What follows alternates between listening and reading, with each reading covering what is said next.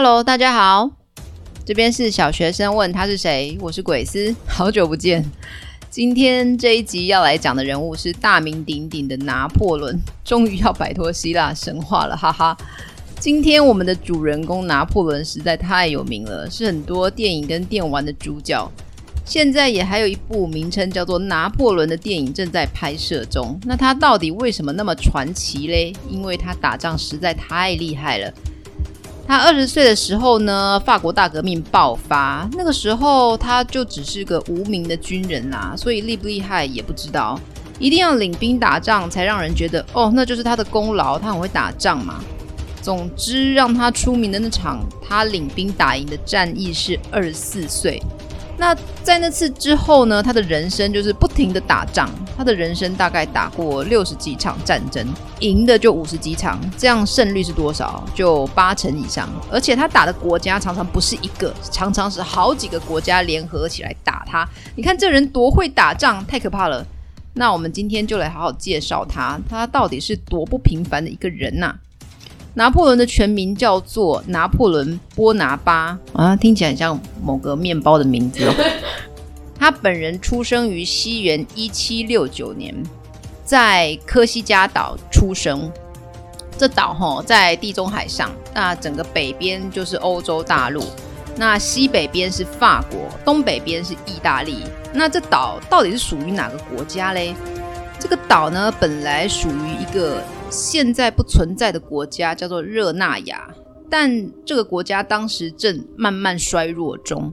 就在拿破仑出生前一年呢，把这科西嘉岛卖给法国。当时的法国君主是路易十五，此人是谁嘞？就是那个在法国大革命中被处死的国王路易十六的阿公，太阳王路易十四的曾孙，也是继位者。路易十四那一集有讲到，路易十四活太久了，中间的儿子、孙子都死得比他早，所以路易十四的继位者是曾孙。反正这三任国王都不是父子关系，都是隔一代或者隔两代这样。这路易十五的继位者就是路易十六啊。路易十六跟他超有名王后玛丽安东尼呢，在在位时爆发的法国大革命被。送上断头台处死，也就是说，在拿破仑出生时，法国已经处于酝酿大革命的阶段。只是因为拿破仑出生在外岛，对他们来说是外岛啦哈，所以感觉起来拿破仑的生长不在暴风圈内。诶，你知不知道什么是法国大革命啊？革命是在革什么东西？那我们简单讲一下法国大革命呢。前面讲的当时的国王是路易十六，那个时候国家的状况有点惨惨哦。法国的地理位置其实就在欧洲大陆的中间，然后之前讲过前前任国王太阳王路易十四又好大喜功，就是打赢了几场战争，就觉得自己是欧洲老大。那当时的确也是这样啦，导致后面几任国王都觉得自己实在是太了不起了，花钱就大手大脚，想要干预别的国家的战争。打仗要养兵买武器，超级花钱，那国家就没钱啦。国王您要想办法生钱出来啊！国王哪有什么办法生钱出来？就只能加税啊！那加税是什么东西？你知道什么是加税吗？跟老百姓多收钱呐、啊。其实多收钱哦。如果大家都跟你一样多收钱，你只是会不高兴。但想到其他人也一样，你可能摸摸鼻子就算了。但如果有人可以不用被加税，不公平啊！这个时候你会大喊。诶，这个特权不是不用被加税，而是完全不用缴税哦。那个时候，法国被分成三个阶级，最高级是谁？你知道吗？国王。呃，国王是没有阶级的，国王他就很特别，不是这三级里面的。那贵族其实不是，其实不是最高级的哦，最高级的是帮神做事的，叫做神职人员。就是教宗啊，里面的神父啊，帮神代言哦。这种人是除了国王之外最高级的人。那第二阶级是谁？才是贵族啊。这两种阶级的人是不用缴税的。那第三阶级就是谁？就这两种以外的平民哦。平民在当时占了法国总人口百分之九十五以上。那你想，人那么多，要翻脸，统治者怕不怕呢？实在太不巧，这时候刚好又有工业革命。在英国啦发生的工业革命，就是古时候制造业没机器就人人手工作嘛，但是有一些发明家发明一些机器可以帮助人做东西出来，这样就不需要人那么辛苦做了诶。养机器比养人简单。便宜多了啊，有效率又不会出错，也不会累，那机器来做就不需要人来做了，那就会发生什么事呢？很多人没工作了，这有多可怕？没工作就没钱呐，要怎么吃东西养家呢？英国人发明了这些机器，让法国的商人心想：哎，英国人那么厉害，有那些机器不用养人来工作，那我们也来买一些机器来工作，然后法国就也好多人失业哦。更不巧，这时候呢，有一些启蒙思想正在发芽，正在萌芽，就是倡导人民主权，在法律面前人人平等。这个时候，法国平民有什么感觉？有一种要被逼死的感觉。你这国王喜欢打仗，你去打，但要我多缴税，让你去打仗，算什么？你要我多缴税，但凭什么神父跟贵族不用？他们钱财多，对吧？而且我就快要失业了，或者已经失业了，哪来的钱？你看哦，有这样子想法的人呢，在这个社会的九成以上。那你觉得这个社会哪还有可能维持多久的平稳啊？大家非常的生气啊，这种怒气呢就累积了几年，终于在一七八九年，拿破仑二十岁的时候爆发了史上有名的法国大革命，平民就暴动啊。但你要想哦，这些统治者很过分，没错，但国家就这样运行了好多年，除掉了你讨厌的国王，很爽快，没错。但接下来嘞，谁要为国家做事呢？这些失业的人，谁要照顾他们呢？如果因为暴动，我家被抢劫，谁要帮我主持公道啊？这个社会，这个国家还是要继续运作下去啊。总之，后来就轮番出现好几批人说：“我来啦，我来啦，我来为国家做事，我来决定这些事情要怎么做。”那你觉得有那么好康？大家意见都一样吗？没有啊，就会有一些人反对说：“哎，你这样做不对哦。”反正呢，大家就这样子吵来吵去，杀来杀去，有没有一个最终最厉害的人统一了这个国家嘞？镇压得住这些纷争呢？有的，就是我们今天的主人公。那我们就继续讲下去，他传奇的一生。好，总之拿破仑家的家庭算是意大利的小贵族啊，所以人家说拿破仑的出身不是法国人，但是他这一生都是以法国人的姿态在打仗啦。总之，他们家族有被当时的国王路易十五承认是法国贵族，那所以呢，他小时候受的教育还算不错。在八岁左右，就是小学二年级的年纪哦，就被送去教会学校学法文。他不是法国人嘛，不太会法语，但隔了将近半年，转到军校、军事学校啦，真的是很棒的选择哦，让他这巨大的天赋能够得到栽培，得到发挥哦。但是他仍然有不愉快的求学过程，那为什么呢？因为他是科西嘉岛，所以他有浓厚的科西嘉口音，常常被同学嘲笑啦。其实这种嘲笑口音的现象在群体内真的很难避免哦。小时候我们同学啊会嘲笑某人台湾狗语，现在我们也偶尔会带有嘲讽意味，讲某人卷舌音很重。你听过这个故事了，所以呀，你现在就要告诉自己，尽量要避免嘲笑别人口音。因为这是很难一下子就改变的。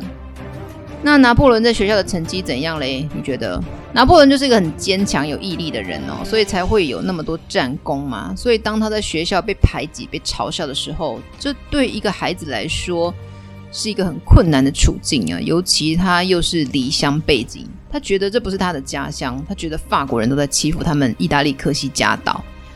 他的学校的法国孩子也在欺负他这个意大利孩子哦。他坚毅的性格让他在艰困的环境中更努力，所以他的成绩非常优秀。他读的又是军校啊，军队很强调，很强调服从命令，大家步调一致才能把力量发挥到最大嘛，才有可能打赢胜仗啊。所以军校的军纪很严格，五年的军校生涯也是不准请假的，又不能请假，又讨厌跟其他小孩混在一起。那他的娱乐是什么？你猜猜看，他的娱乐就是读书。他很怀念他的家乡哦，所以他都会躲在角落读有关科西嘉岛的地理历史啊。更重要的是，他开始受到一些伟人思想的影响啊。影响他最深的就是卢梭、伏尔泰，有没有听过？其实这些人都是大概早拿破仑半个世纪出生，然后在拿破仑童年的时候，对当时的社会。很有影响力的人物哦。卢梭跟伏尔泰是当时的思想家，这些人物让拿破仑学到的思想是人民主权，在法律面前人人平等。这就跟欧洲从古以来一直想要传达、想要跟人民传达的君权神授很不一样啊。国王为什么有能力统治你？是因为神给国王这个统治的权利啊。那这些思想家的想法就打破了这个观念。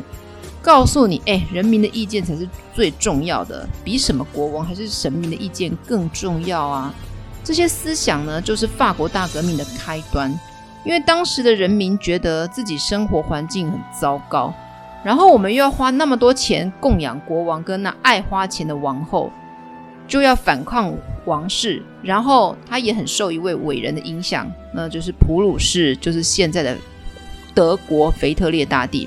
他自己虽然是贵族中的贵族哦，我说的腓特烈大帝啦哈，但是他也很受伏尔泰的影响啊。他也认为法律面前人人平等。统治时期，普鲁士军力大规模发展，领土大举扩张，就是个军事天才啦。拿破仑就是想学他啦，到处扩张打仗。拿破仑后来打败普鲁士的时候呢，就曾经站在这个腓特烈大帝的墓旁边说：“哎，假如他还活着的话，我们就不可能在这里啊。”总之，这些伟人塑造了拿破仑一生的思想中心思想，就是人民革命跟扩张政策。为了大多数人民的福利，要不断扩张领土。嗯，听到这边，你有没有觉得怪怪的？战争本身就是残害人民生活啊，所以我觉得他嘴巴上讲哦，我都是执行卢梭思想，想照顾人民啊，然后实际执行腓特烈大帝爱打仗的作风。那拿破仑呢？他十五岁以优异成绩从布列纳堡军校毕业之后呢，他又去了另外一间军校——巴黎的军官学校，是培育军官哦。隔年二月，他爸死了，然后就没钱嘞。那还能读书吗？还是要读啊？那没钱怎么读呢？就要赶快读完，赶快毕业啊！于是呢，他就一年内完成两年的课程，当年九月就通过毕业考。通过呢，他就取得少尉的军衔，少读一年，少缴一年的学费。哎，你们可不可以学一下，让我少缴一点学费？你们小学毕业可以干嘛？可以干嘛？接着去国中啊，就可以接着去读中学而已。但他毕业有取得少尉的资格，哎，就是一个军官了。你们知道尉是一个武官的职称吗？少尉通常是军官中最低级别的职衔，但也是军官了啊，他就可以去军队工作领薪水了。那我们稍微讲一下军阶哦，就是军人的阶级啦。你之后听了会比较有感觉。今天呢，如果有一个一穷二白、完全没背景、没技能的小伙子想工作赚钱，因为什么都没有嘛，就从最低阶做起，就是人称的阿兵哥喽，名称是列兵啦，行列的列。那再大一点叫做二等兵，再进阶就是一等兵，最厉害的兵就是上等兵，这些都是士兵。上等比等大，一等比二等大，最小的就前面讲的列兵。那士兵的上面是什么呢？就是士官，就是士兵的长官。那从小到大，呃，从大到小就叫做就是士官长。再来就是大士、上士、中士、下士、准下士。不知道你有没有听过士官长？那接着就是大上中下，准这个字的意思就是接近，但还不是。准下士就是快要是下士喽，但还不是。准未婚妻就还不是未婚妻，未婚妻就是还没结婚的妻，真啰嗦，就是还没结婚就对了啦。好啦，刚刚讲最大的士官长再往上爬嘞，就叫做准尉，准尉就还不是尉，对吧？所以比我们刚刚讲的拿破仑的少尉还要小哦，这是一种准军官。好，往上爬，接着就是真正的军官啦。少尉所属的尉官有大尉、上尉、中尉、少尉、大上、中少。前面讲的士兵是大上、中下，因为是官了，所以不能有下这个字，没礼貌哦，所以就把下改成少年的少。再往上呢，就是校，有没有听过？校长的校。一样大上中少，再多一个准。那再往上是什么呢？就是将，一样是大上中少准。将军在象棋里面已经是最大啦，但军阶有比将还大的哦，是谁嘞？就是象棋里面将的对手就是帅啦。原来现实生活中帅比将大嘞。帅的阶级是大元帅，再来是元帅，再来是次帅。这些帅呢被统称为特任。帅再上去有没有？有，就是三军统帅。三军是哪三军？就是海陆空军。你有没有听过三军总医院？人称三总，就是给军人看病不收钱的。以前啦，好啊，三军统帅是谁？你知道吗？就是总统啊！只要你手上有武力，国家就是你的。好啦，现在民主国家，主人是人民，不是总统啦。总之，拿破仑他很厉害的是，拿破仑呢，他是第一个在巴黎军官学校获得学位的科西嘉人。也就是说，科西嘉岛这个穷乡僻壤出人才啦。前面讲啦，他没钱了，要赶快工作赚钱钱，于是他就去工作，去当兵打仗啦。毕业后隔四年，也就是拿破仑二十岁的时候呢，法国大革命爆发了。拿破仑这个时候也回到家乡科西嘉岛。当时法国大革命的武装行动，讲到这边，你会觉得大革命就是人民起义暴动嘛？其实不光只打来打去的武装行动啦，前面当然也发生过很多好说歹说，但就是行不通啊的状况。于是人民就动没掉，就群起抗议啊。那这个群起爆炸抗争，就是市民攻陷巴士底监狱。这巴士底监狱呢，它就在法国的首都巴黎。那当然，国王啊、议会啊都在巴黎，巴黎就在法国境内。那你想，这个时候拿破仑在他的家乡科西嘉岛，就是离暴风圈很远嘛。但是其实这科西嘉岛也是被各种党派势力割据啊。就是这个时候，国王已经镇不住这些革命派，那于是会有很多人跑出来说：“我来决定接下来国家大事要怎么做。”有类似想法的人呢，就会聚在一起组成一个党派。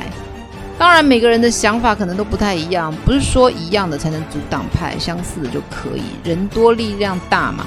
之前讲到的南非国父曼德拉那边有讲到，党派跟党派就是要竞争，看谁可以来做国家大事。那个时候，拿破仑加入支持革命的雅各宾派。这真的很有他斗争好战的风格嘛。然后呢，他就加入了一个志愿军团，做点事情之后呢，就爬到了中校的地位。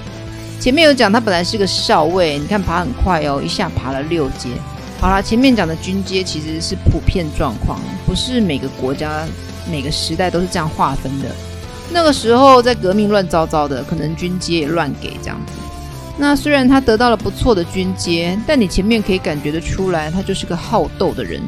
然后呢，可能年轻气盛，脾气大，就跟当时的独立英雄叫做帕斯夸莱·保利交恶，就吵架了，然后就惨惨的被追杀。然后呢，在拿破仑二十四岁的时候呢，全家就只好赶快逃离科西嘉岛，跑去法国本土。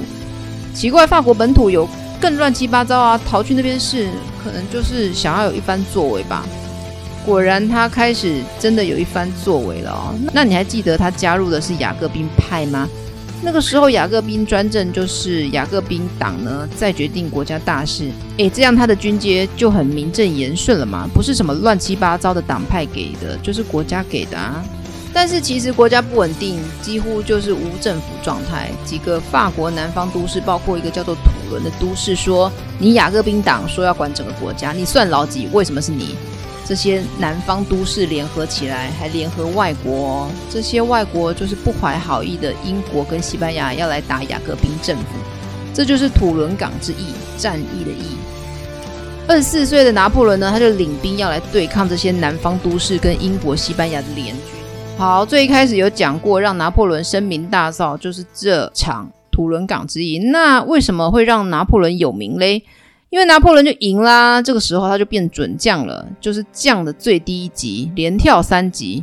但他也没有一直一帆风顺呢。前面不是个南方城市闹事吗？那现在变西边城市有事。过两年，政府跟他说：“哎，在法国西边有个城市叫做旺代，那边有农民起义，说我不想当兵，帮你们政府打仗，然后就武装起义。政府就跟拿破仑说：你去平定这个动乱。但拿破仑不要，他为啥不要呢？”因为起义的是农民啊，他们的诉求是我不想当兵帮你们国家打仗。但前面讲的是南方都市找了外国人来打法国政府，这行为显然就很不对嘛。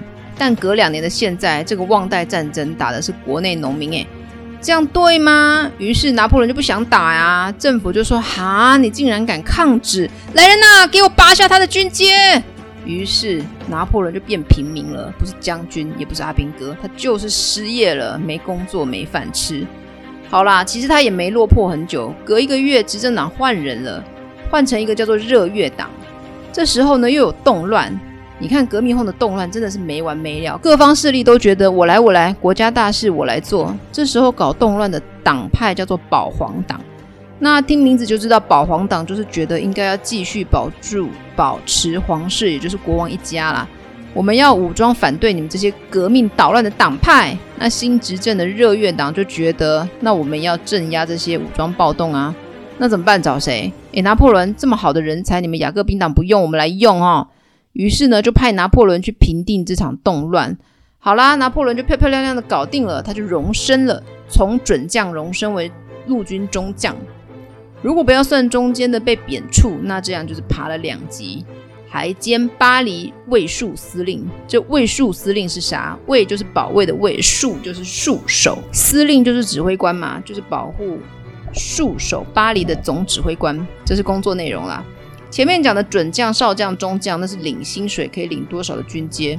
总之，因为平定了这保皇党的动乱呢，在军队啊，还有政治界，差不多就都知道这个人了。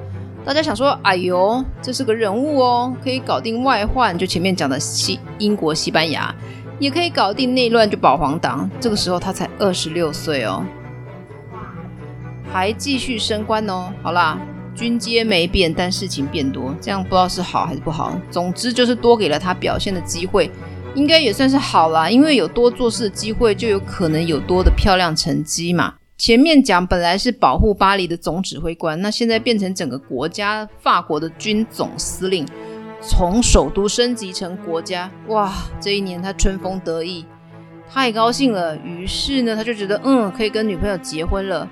但结婚完没太多时间照顾老婆，他就又去打仗了。能者多劳，就是这样很忙。那个时候法国已经把国王路易十六送上断头台了，那没国王是谁在做事？就我们前面讲的那些党派，大家选来选去嘛，那是谁选的？那就是人民啊。这种国家最高领导者不是国王，不是神的儿子，而是依照法律的规定选出来的。法律规定最高领导者应该要具备什么什么条件，要怎样怎样被选出来。这算是在当时很新潮、很前卫的政权模式。让周围的国家好怕怕，有谁嘞？除了前面讲过跑来打但被拿破仑打跑的英国跟西班牙之外，这两个国家在在法国的西边，还有神圣罗马帝国，你可以把它想成很大范围的德国啦。所以在法国的东边，那这些国家觉得法国脱胎换骨了，他们变得跟以前的君主政权模式不一样，那是不是要变很强？会不会吃掉我们？于是这三个包围法国的国家们呢，就说好，我们要团结哦，结盟哦，要去攻打法国。你有没有觉得法国真的是惨惨的，内乱外患，好像没完没了，内部也打，外国也要团结起来打法国。这时候拿破仑就开始发威啦，敢打我，我就让你们知道我有多厉害。拿破仑呢，就带兵越过法国南边的阿尔卑斯山去打奥地利。攻下了南边罗马，在北部的米兰，意大利这个时候就变成法国的附属国，意大利就要称呼法国老大，听你的。法国说：“我要废掉你们北意大利的封建法律，我要把你们的法律改得跟法国一样，也是共和体制。”意大利会说什么？老大，听你的。同个期间呢，也围困住奥地利的军队，奥地利只好投降，就割地赔给法国。好了。这边讲的奥地利呢，它其实就是神圣罗马帝国的一部分。虽然不是主要原因，但是还是提一下啊。这个时候，神圣罗马帝国的皇帝就是路易十六的王后玛丽安东尼的哥哥的儿子，就是侄子啦。那玛丽安东尼呢，在一七九三年被送上断头台。玛丽安东尼的哥哥，也就是东边神圣罗马帝国皇帝，在前一年过世。他的儿子法兰兹二世继位，接着做老爸想做的事情，就是嘴巴上喊着“你们这些欺负我姑姑的坏人，我要惩罚你们”，其实就是担心法国这些乱七八糟的新政权，这种革命的思想蔓延到欧洲其他各地，会危及到他们这些掌权者的地位，弄得自己国内也想搞革命，怎么办呢？不行啊！要让人民知道法国这样子乱搞是没有好下场的。于是呢，就想攻打法国。偏偏这个时候，法国出现了这强中之强拿破仑，就讨不到什么便宜啊，还要割地。那这个时候呢，欧洲其他各国真的是充满了担心害怕。这时的拿破仑就开始膨胀啦。诶，原来我真的是个军事天才呀，啊！不打不知道，之前英国、西班牙联军被我打败，内乱保皇党我也搞定。现在神圣罗马帝国那么大的国家要打我，我也是打败他们了。诶，我怎我根本怎么打怎么赢诶。法国人此时也觉得拿破仑根本就是我们的英雄啊！你们这些可恶的外国人，趁我们法国现在乱七八糟的时候想打我们，但我们伟大的拿破仑英雄才不会让你们这些坏蛋欺负我们法国人呢！但你还记得吗？拿破仑只是个将军哦，他不是执政者，不是领导者哦。这个时候的领导者就开始怕他啦，以他这种怎么打怎么赢的状态，想搞个夺权，让自己变国王，难道不可能吗？这就是功高震主啊！有没有听过这个成语？一个政权的成立，一个国家的建立，都是建立在军队攻打成功之后建立起来的。有足够人数的军队可以攻打，可以防御，就可以建立一个国家，一个政权。领兵的将军如果战无不胜，为何一定要效忠国王或者共和体制的领导者？为什么？士兵是国家出钱养的，不是将军养的啊！只是听将军的指挥作战。怎么就变成将军的兵力了？这就是个模糊地带嘛。士兵们平常也习惯听将军的指挥，他们也无法搞清楚将军到底有没有效忠国家。我这个士兵要效忠的到底是将军还是国家？总之，拿破仑跟政府的关系就越来越紧张哦。政府就看他越来越不顺眼，担心有一天他会造反夺权，也是想尽各种方法准备铲除拿破仑。这就是很困难，你知道吗？政府明明觉得拿破仑带兵那么厉害，却要铲除他，赶走拿破仑之后，别的国家来打我们法国怎么办呢？到底是拿破仑比较可怕，还是外国军队比较可怕？拿破仑这个时候也感受到政府准备对付自己了，要赶快落跑。这个时候，拿破仑心想：怎么落跑？找什么理由？于是拿破仑跟政府说：“我要去打埃及，隔着地中海，比罗马还要南边的埃及。”这个时候，政府就松一口气，说：“啊，好啊，你去吧。从现在开始，你就是法国在攻打埃及方面的军司令啦。那你觉得打埃及他会赢吗？诶，不止赢哦，根本赢得很轻松。以两万五千人的兵力对战埃及十万大军哦，哇，这是四倍耶！这场战争，法军呢仅仅损失三百人。到底是埃及人真的很弱，还是法军真的太强？埃及怎么会输得那么凄惨？我觉得是。”法军比较强，但法军没有嚣张很久，啊，英国呢就来帮埃及了。那英国呢就把法军围困在埃及最重要的那条大河，叫做尼罗河河口。哈，英国人把法国人的军舰，就是军用的海上、河上使用的大船、战舰，摧毁的几乎没剩。原本有四百艘，回法国只剩下两艘，好惨。但这趟征途当中啊，也就是战争的路途啊，他不止攻打啦，他还搞文学啊、宗教研究，精神生活也很丰富的拿破仑呢。因为啊，埃及是很古老的都市，就是古都啦。拿破仑就想说，诶，我要来好好观光研究 埃及这个古老的城市有什么宝贵的文化宝藏嘞，就是有一种出差顺便观光的概念。他就想挖宝藏。对，他就让法国的探险队呢深入金字塔内，总进去探险哦，还在这个时候钻研楔形文字这件事，在埃及古文明考古的历程中，算是一个蛮重要的时间点。因为拿破仑想攻打埃及，就顺便研究了埃及，那这个文化意义贡献还蛮重大的。好啦，身为一个政治明星的宿命，他终究是要回到法国的。当初为什么逃离，而现在又为什么回去巴黎？应该就是觉得自己的能力足够强大到战胜那些反对自己的势力啊！事实也证明的确如此。他回到法国时是被当作超级巨星啊、救星来啊，来被人民欢迎的。隔一个月，拿破仑酝酿很久，准备很久，终于发动政变夺走权力。这个政变叫做雾月政变，最终成功了。拿破仑呢，变成法国的领导者，被称为第一执政。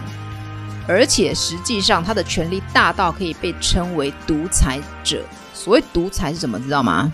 独裁就是我自己决定，独就是我自己，裁就是决定，就是我自己决定，我说了算，都我决定，其他人都不能影响我的权利。这个时候他竟然才三十岁哦。这个时候，他对法国应该也是非常有想法，非常有抱负，想要改变法国的状态。他竟然在武装政变的当天晚上，就是好不容易白天打仗打赢了，晚上好好休息嘛。他没有啊，他就是个超级工作狂，跟身边的人讲说：“诶，我们来修订法律哦，真的疯狂，要不要休息一下啦？”那这部由他亲自参加讨论做最终决定，中间来回开会讨论超过一百次，就是一直到今天仍然很重要的拿破仑法典呢。那中间修订的时间大概有五年呢，在一八零四年正式实施，经过了两百多年，到现在仍然是法国的现行法律，实在是相当重要吧。除了法律嘛，拿破仑很忙诶，他还要。改革政治，政治就是大家的事嘛。还有教育啊，司法，司法就是一般人用的刑法、民法嘛。行政，行政就是事情要怎么做。立法，修订法律啊的程序。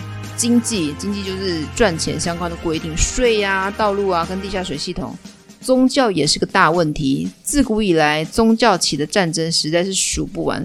所以拿破仑也很用心在处理宗教问题。他知道宗教是一股他还没办法摆平的大势力。他刚完成雾月政变获得政权之后，隔两年，一八零一年，他跟教宗签了一个教务专约，叫做一八零一年教务专约，有点奇妙哦，跟宗教界也要签约。